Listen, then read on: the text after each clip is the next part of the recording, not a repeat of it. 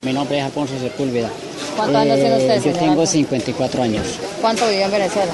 Eh, tengo aproximadamente 20 años de estar en, en, en el Táchira. Eh, Mm. ¿En dónde vivió usted? En, eh, prácticamente vivo en Llano Jorge. ¿Y por qué se vino? Me vine porque la cuestión de que la guardia está persiguiendo a la gente y que te- te maltrato y todas aquellas cosas. Yo, yo soy una persona que eh, eh, cuando me vine para acá, cuando me vine para, acá- para acá, para el Táchira, me vine prácticamente desplazado de Abre o Norte Santander.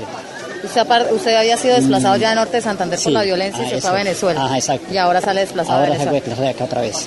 Entonces eso pues, eh, ahorita mi señora está allá, pero prácticamente tengo la casita allá, me ha tocado que dejarla prácticamente en la casa sola, solamente mi hijo que es venezolano que es el que está allá. Y mi señora está en una finca, que la tengo en una finca, está refugiada. Y yo por, por ahorita estoy, estoy acá en el albergue, estoy solo porque a ver qué se soluciona. ¿Me entiendes?